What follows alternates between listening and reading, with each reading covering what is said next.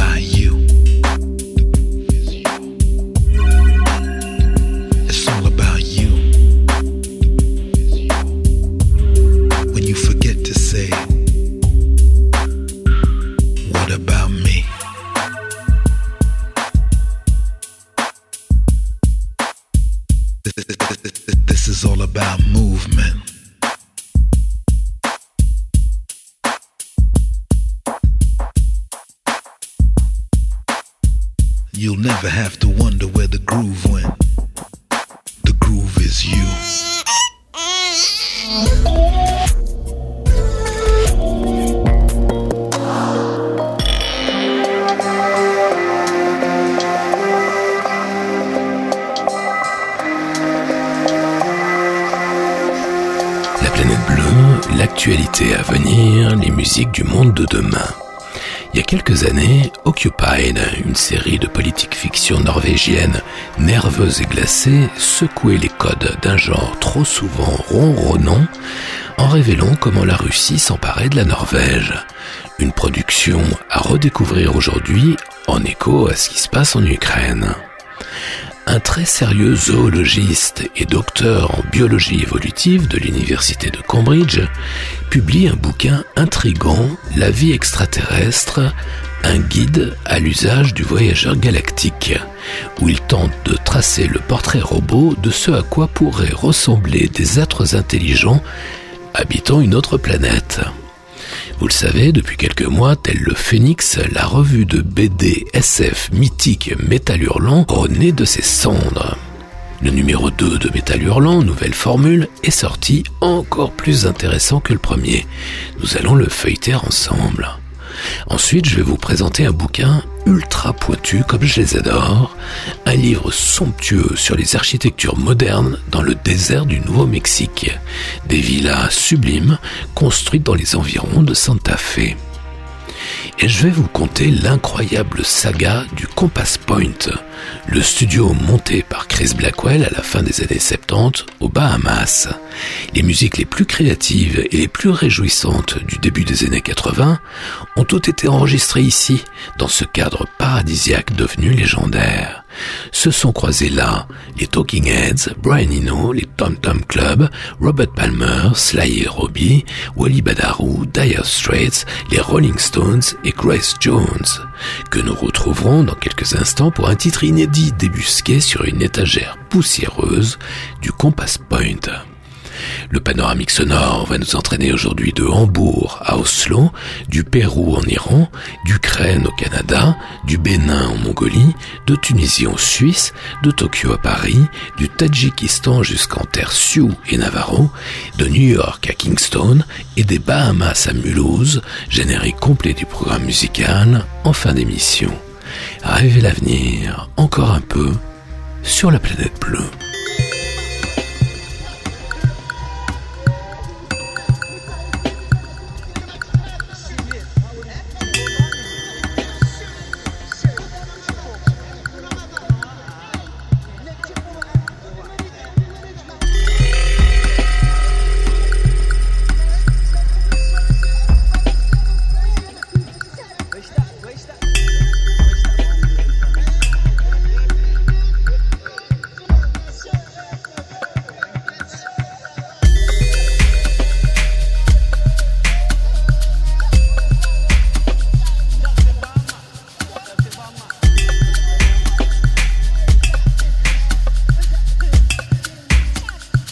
Planète bleue, Yves Blanc.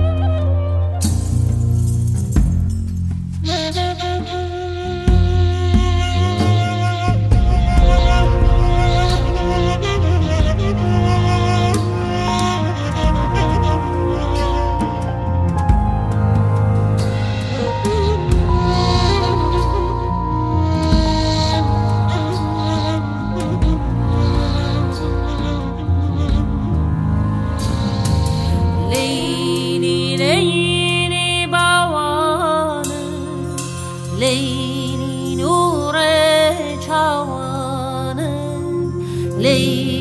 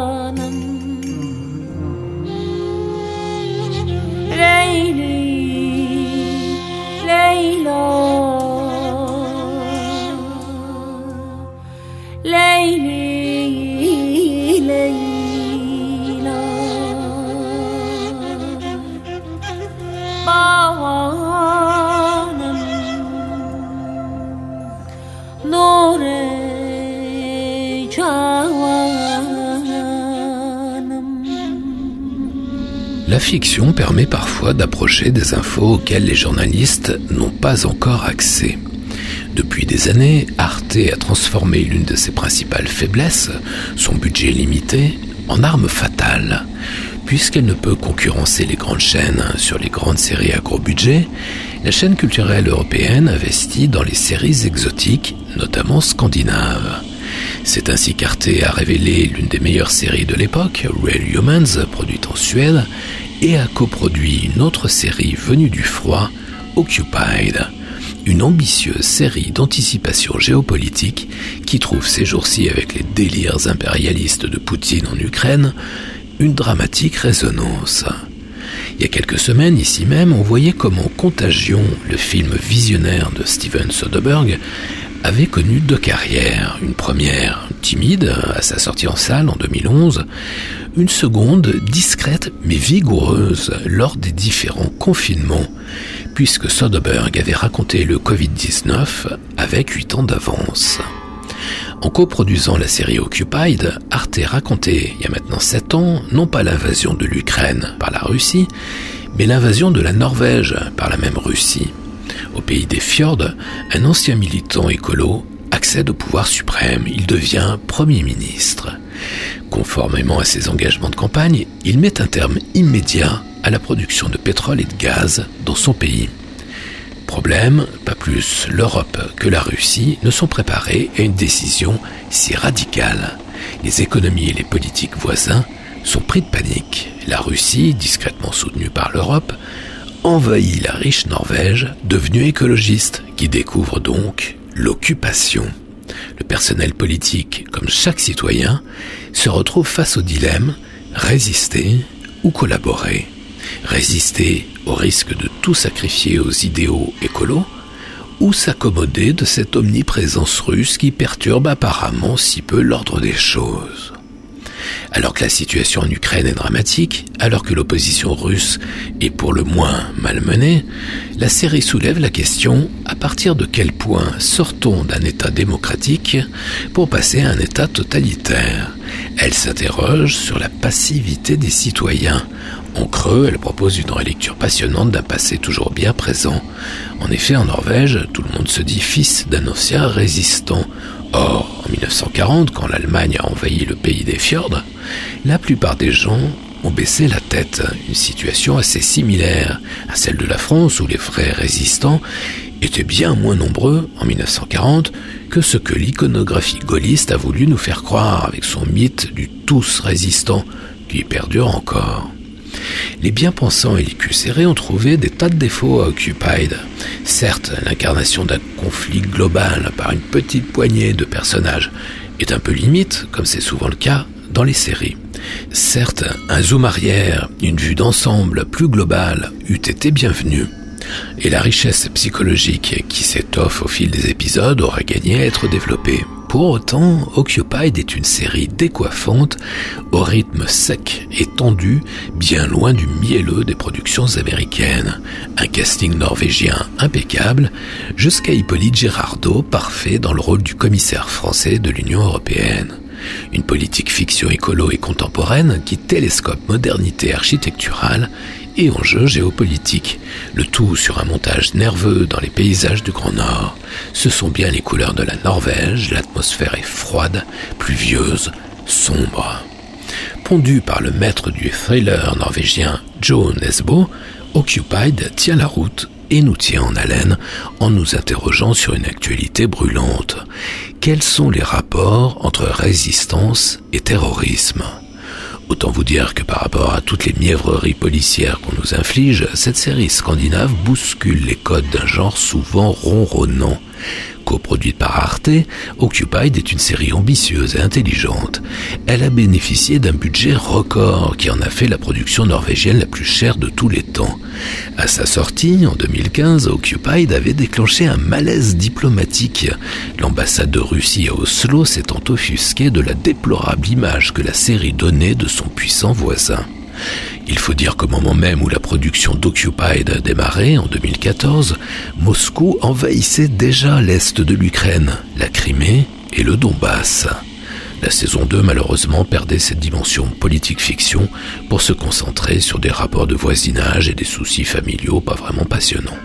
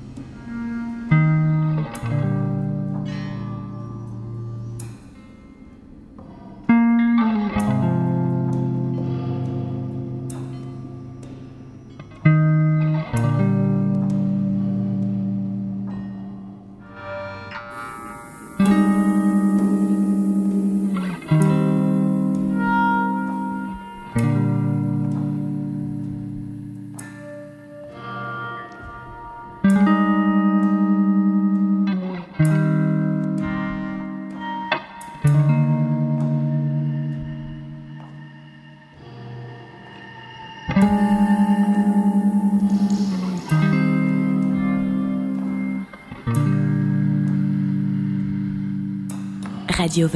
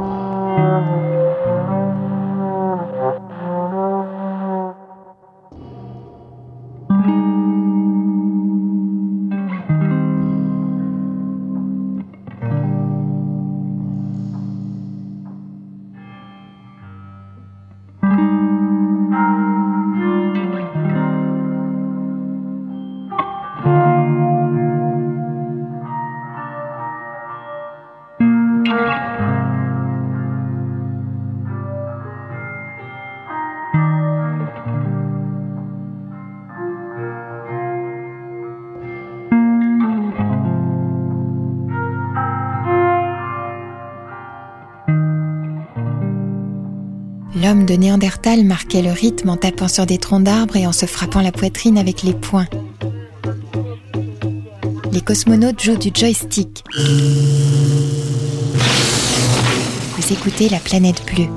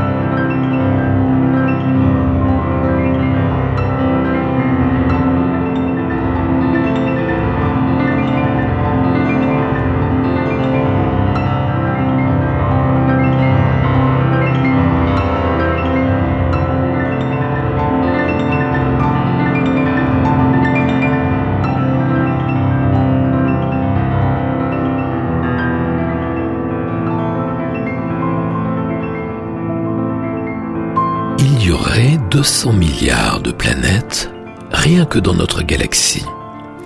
Et il y aurait entre 200 et 300 milliards de galaxies dans l'univers. Au final, ça fait combien de petits hommes verts?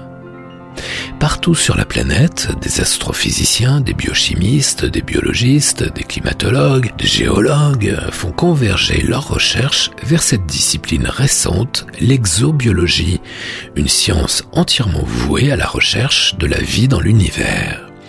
Pour certains, l'échéance, la rencontre avec des êtres évolués, pourrait se situer dans les dix ans qui viennent. Pour d'autres, dans les trente prochaines années, une génération on a bel et bien quitté le domaine de la science-fiction. Les bouleversements, annoncent les chercheurs, sont imminents. Pourquoi? Parce que la mise en service de nouveaux télescopes ultra puissants bouleverse le secteur. Ces nouveaux dispositifs donnent un fabuleux coup d'accélérateur à nos connaissances. Se félicitons à l'Institut d'astrophysique spatiale. Selon certains astrophysiciens, on serait à deux doigts d'aboutir. La première vie qu'on va détecter par caméra infrarouge sera vraisemblablement végétale, de la mousse, des herbes, des lichens. Oui, mais des êtres vivants qui communiquent, c'est pour quand? Cette recherche n'est pas nouvelle. Il y a plus de 2000 ans, les Grecs s'étaient déjà lancés dans la quête d'une vie extraterrestre, avec les moyens de l'époque, c'est-à-dire la philosophie. 23 siècles plus tard, on a une approche plus concrète, plus terre à terre. Le cinéma a influencé notre vocabulaire et donc notre mode de pensée. Ainsi, quand les extraterrestres sont entrevus comme de braves individus pacifistes façon Spielberg, on parle volontiers d'E.T. Quand ils sont plus belliqueux, on préfère la formulation anglo-saxonne, on évoque alors des aliens. Si la communauté scientifique envisage désormais non seulement l'existence d'une vie extraterrestre, mais aussi le concept de premier contact avec une autre civilisation, qui était jusque-là l'apanage des auteurs de SF, il faut mettre en garde les rêveurs et les New Age, ils sont nombreux, qui fantasment sur des rencontres palpitantes avec des civilisations d'outre-espace. En effet, l'aventure a toutes les chances de tourner court. Stephen Hawking nous a prévenu, s'il y a de la vie extraterrestre si proche de nous, peut-être serait-il sage de ne pas se manifester, de ne pas déroger. Ne cherchons pas à contacter les extraterrestres. S'ils nous rendaient visite, nous serions dans la situation catastrophique des Indiens à l'arrivée de Christophe Colomb en Amérique. D'ailleurs, l'anthropologue Claude Lévi-Strauss ne disait pas autre chose avec son concept de choc culturel. Quand deux civilisations se rencontrent, la moins évoluée disparaît. Le paléontologue Stephen Jay Gould, professeur d'histoire des sciences à Harvard, nourrissait les mêmes inquiétudes. Quant à Arthur C. Clarke, l'auteur de 2001 l'Odyssée de l'espace, lui aussi allait dans le même sens. La rencontre d'une autre intelligence, je cite, pourrait bien être l'événement le plus dévastateur de l'histoire de l'humanité. Beaucoup de scientifiques et de philosophes sont dorénavant sur cette longueur d'onde. Évitons tout contact avec les aliens. Profitons plutôt de ces dernières années de solitude, de quiétude. Si vous voulez en savoir plus sur le profil que pourraient avoir des voisins extraterrestres, le zoologiste et docteur en biologie évolutive Arik Kirschenbaum de l'université de Cambridge publie un bouquin très sérieux, La vie extraterrestre, un guide à l'usage du voyageur galactique où il tente de dégager les lois universelles de la biologie, celles qui ne sont pas spécifiques à notre planète, et de les appliquer à d'autres mondes potentiels, c'est-à-dire à des planètes situées à une distance telle de leur étoile que la présence d'eau liquide y soit permise. Spécialiste du langage animal, il étudie depuis des années les formes possibles de communication extraterrestre. Son travail est passionnant et, ma foi, assez intrigant. La vie extraterrestre, un guide à l'usage du voyageur galactique, Arik Kirschenbaum chez Flammarion.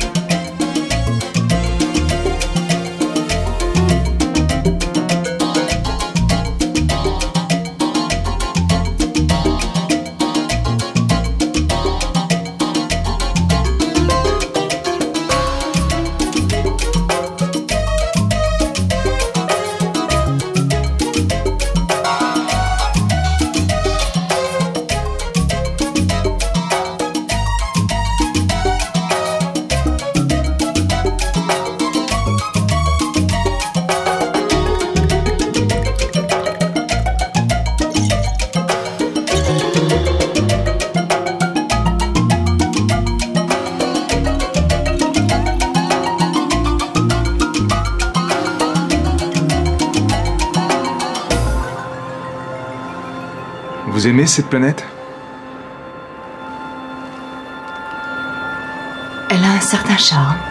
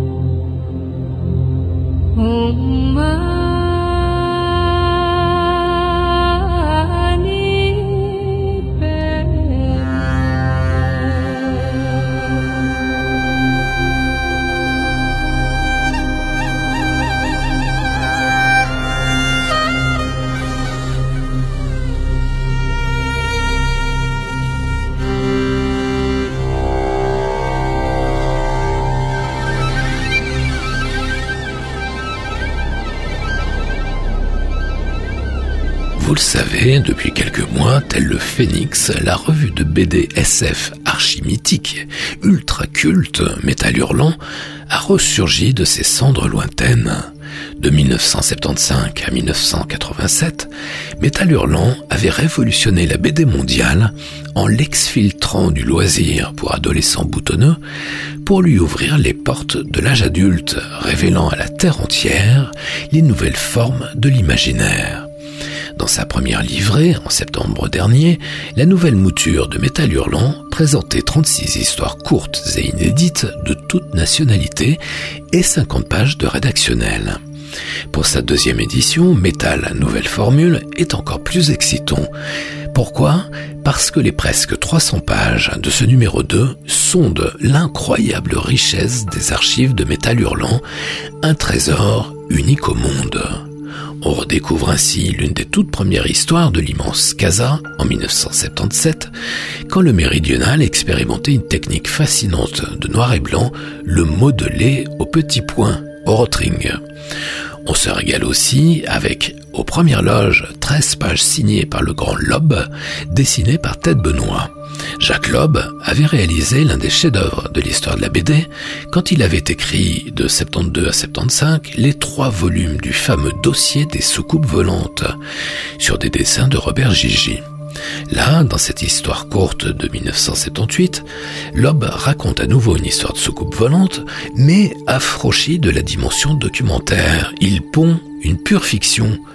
Encore que le monde qu'il décrit en 1978 résonne étonnamment avec l'Ukraine de Poutine, témoin de cette dimension visionnaire prémonitoire qu'avait souvent la BD dans les pages de métal.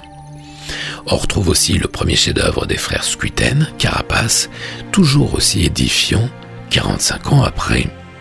Et puis j'ai gardé le meilleur pour la fin, Michel Crespin, un immense créateur arraché aux profondeurs oubliées de l'histoire de la BD. Pilier du magazine Métal Hurlant avec la série Armalite 16, Crespin, disparu à l'âge de 45 ans, a laissé une empreinte délicate mais indélébile dans l'univers de la BD francophone. Avec Auclair, autre génie au fort pouvoir évocateur, également disparu bien trop tôt, Crespin co-initié le genre écolo-post-apo. Crespin, ce sont les Alpes d'après la bombe, un Vercors SF résistant dans l'aquarelle, écriront des critiques BD éclairées. Et Jean-Pierre Dionnet, le génial cofondateur de Métal et rédac-chef historique, de conclure Pour moi, Crespin incarne une forme de perfection. Crespin, un auteur à redécouvrir dans l'excitante, séduisante et stimulante deuxième édition de Métal Hurlant Nouvelle Formule, une franche réussite, même si on continue à s'interroger sur l'incompréhensible décision éditoriale de ne pas mélanger archives et nouveautés. Un numéro sur deux est consacré aux nouvelles créations, l'autre aux archives. Ça aurait pourtant été si bien de tout mixer.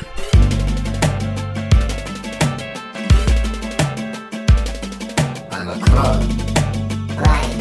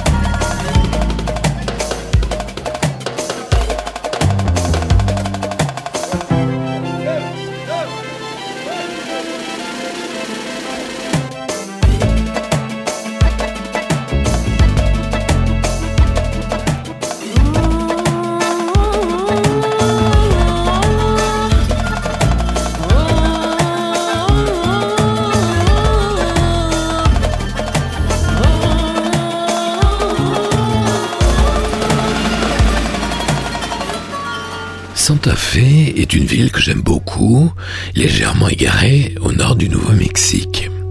Et si je vous parle de Santa Fe aujourd'hui, camarades écouteurs, c'est parce que j'ai reçu hier un très beau livre intitulé Santa Fe moderne, sous-titré Contemporary Design in the High Desert, qu'on pourrait approximativement traduire par l'architecture moderne dans le désert profond. Pas mal, non? Ce livre est sublime. Déjà, qui n'a rêvé d'habiter dans le désert? On découvre, au fil des 240 pages de ce beau livre, des architectures souvent dépouillées, minimales, minérales, avec parfois des rochers apparents intégrés à telle ou telle pièce.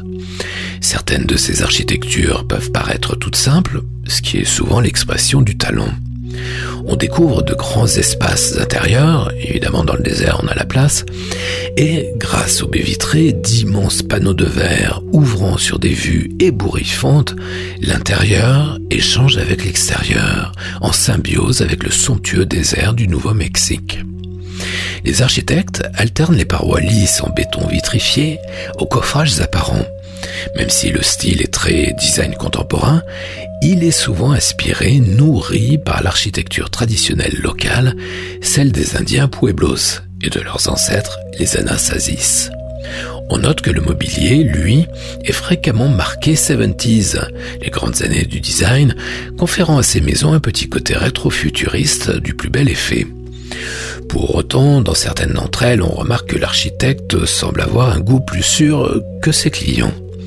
Ce genre de livre, on le feuillette avec bonheur, on prend plaisir à s'y immerger, et lorsqu'une photo vous interpelle, vous vous arrêtez, vous lisez le texte, en anglais, pour en savoir plus sur telle ou telle maison, son insertion dans les somptueux paysages du Nouveau-Mexique, comment le design a télescopé et la culture et la nature. C'est aussi l'occasion de puiser des sources d'inspiration pour la déco, comment dire, un peu plus classieuses que chez le géant suédois, des œuvres d'artistes éclairés, de créateurs. J'adore ce genre de bouquin ultra pointu. J'ai de l'admiration pour la vision des auteurs et le courage de l'éditeur. Santa Fe Modern Contemporary Design The High Desert, texte de Helen Thompson, photo de Kazedoun chez Monacelli Faidon. Radio Vostok.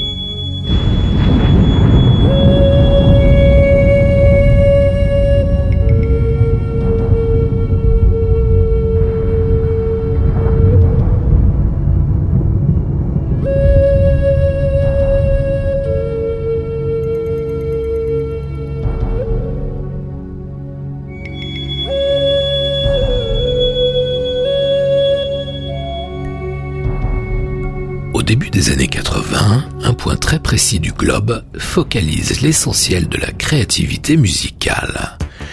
Dans un coin paisible de l'île New Providence, à Nassau, Bahamas, Chris Blackwell, le patron du label Island, sans doute à l'époque le meilleur label du monde, monte en 1977 Compass Point, le fameux studio, en fait une véritable écurie, où vont enregistrer les formations les plus créatives du moment, jugées plus tôt.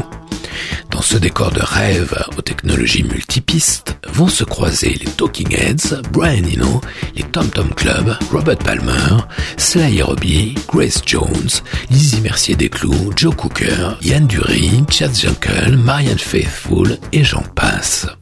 Pendant sept ans, le studio Compass Point sera l'un des coins les plus chauds de la planète en termes d'innovation musicale. Compass Point est l'œuvre de Chris Blackwell, l'un des plus grands dénicheurs de talent, accessoirement le type qui venait de révéler Bob Marley aux oreilles ahuries de la planète, sûrement l'un des producteurs les plus audacieux et les plus intuitifs de toute l'industrie du disque. Compass Point était un studio 24 pistes, le top de l'époque, un lieu excentrique devenu légendaire, avec un son immédiatement reconnaissable, créatif, simultanément et dansant, un truc à la fois chaud et futuriste, festif et perfectionné, jouissif et novateur. En fait, c'est au Compass Point qu'est né le funk blanc. Faut dire qu'entre les rastas, les blacks et les métis, l'endroit ne manquait pas de couleurs. C'est là qu'a été enregistré le fameux Remain in Light des Talking Heads, sans doute le sommet historique de l'histoire du rock. Ce lieu paradisiaque et isolé, donc favorable à la concentration, a attiré quelques autres formations parmi lesquelles Dire Straits, les B-52s et les Rolling Stones, excusez du peu. Rapidement, le rayonnement du Compass Point est tel que Blackwell doit construire un second studio. Il monte même sa propre écurie, quasiment son groupe perso, le Compass Point All Stars, pour mener à bien ses propres projets. Comme l'album révolutionnaire Night Clubbing, une espèce de reggae proto-techno qui va faire de Grace Jones une star planétaire, relookée par le français Jean-Paul Goud. Ce groupe, fabriqué de toutes pièces par Chris Blackwell, gravite autour de Sly Dunbar et Robbie Shakespeare, mon pote Wally Badarou, quelques requins de studio triés sur le volet, ainsi qu'un ingé son génial venu de la Floride voisine, Alex Sadkin, qui va être un élément clé du son Compass Point. Financé par un mécène visionnaire, ce site à la fois chaotique et fascinant, où les artistes travaillaient librement dans un esprit cool et créatif, joyeux et concentré, audacieux et novateur, spontané, à milieu des contingences marketing. Ce lieu mythique paraît aujourd'hui bien exotique. Un peu comme le bunker de Prince à Minneapolis, on imagine que les étagères poussiéreuses et la cave du Compass Point regorgent peut-être encore de quelques bobines de rêves oubliés, d'inédits inouïs, telle cette version alternative de l'un des tubes de Grace Jones sur la planète bleue.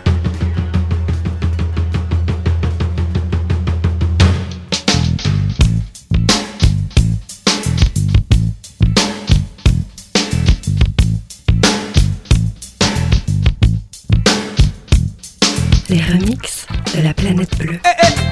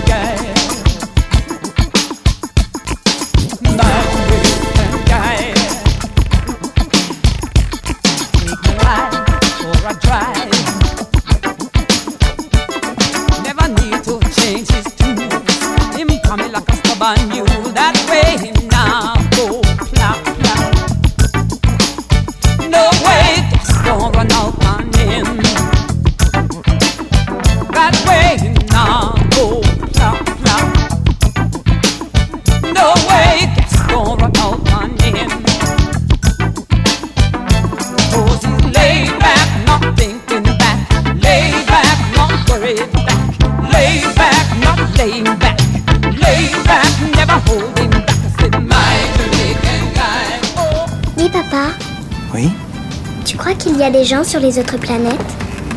Je ne sais pas, opératrice. Mais ce que je peux dire, c'est que s'il n'y a que nous,